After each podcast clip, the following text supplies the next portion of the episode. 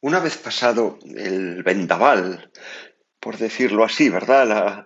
La, enorme conmoción que supuso la pasión del Señor, su resurrección y después su ascensión a los cielos y, y más tarde la venida del Espíritu Santo, los doce apóstoles recapacitan y se dan cuenta de que, bueno, pues que después de la deserción de Judas, ha quedado una plaza vacante en el colegio apostólico.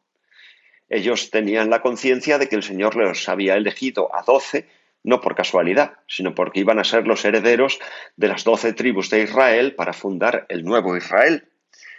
Y entonces se reúnen y deciden que tienen que cubrir esa vacante para seguir siendo doce. Esto se mantuvo un tiempo en la Iglesia, ahora ya los cardenales no son doce, son más, pero la Iglesia se ha extendido mucho.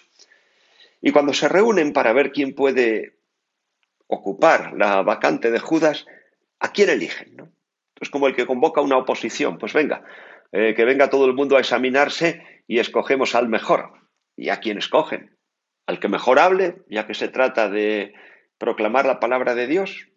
Al que más rece, ya que se trata de, eh, de acercar a la gente a Dios.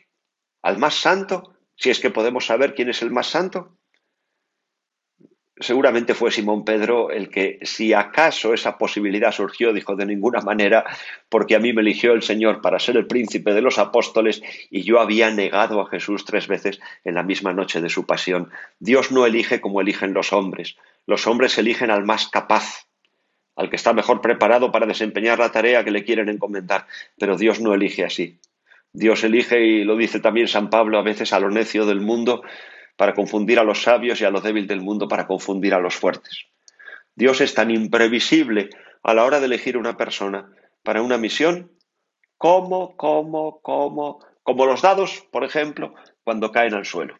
Así que decidieron echarlo a suertes y dejarle a Dios que moviera los dados, puesto que son tan imprevisibles como Dios, que se encargue Dios a través de los dados de decir a quién ha elegido. Por eso si veis representaciones de San Matías, siempre le veréis mostrando los dados en las manos. Lo echan a suertes entre dos. Y fijaos, para que quede claro cómo elige Dios a Matías, lo ponen junto a otro llamado José Barsabá, a quien le llamaban no el bandido, eh, ni el ladrón, sino el justo, nada menos. O sea que te ponen al lado del justo, es como si para jugar en, eh, un equipo de fútbol te ponen al lado de uno a quien le apodan el Zidane, ¿verdad? Pues estoy perdido, o el Ronaldo, o el Messi.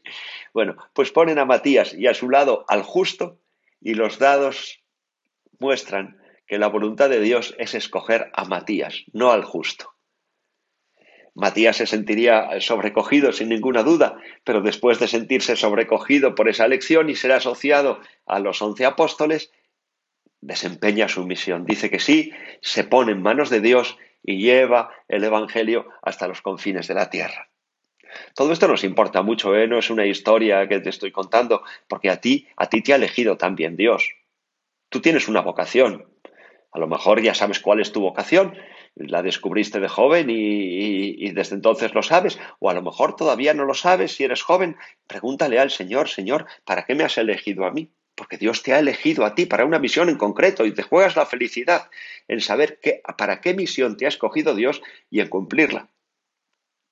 Y luego que sepas que si Dios te ha elegido, no te ha elegido por ser mejor que los demás, a mí me ha elegido el Señor para ser sacerdote y no porque sea mejor que los demás, ni cuando me eligió ni tampoco ahora. ¿Por qué te elige Dios? Porque le da la gana, porque te quiere, porque te ama. No te elige porque seas capaz, sino por pura predilección, para mostrarte su amor. Claro, tú te sientes abrumado, dices, Señor, yo no sirvo para esto. Matías seguramente lo dijo cuando fue elegido. Pero tienes que saber que el mismo que te ha elegido para esa misión, él mismo te dará las fuerzas que el mero hecho de que Dios te haya elegido no te santifica.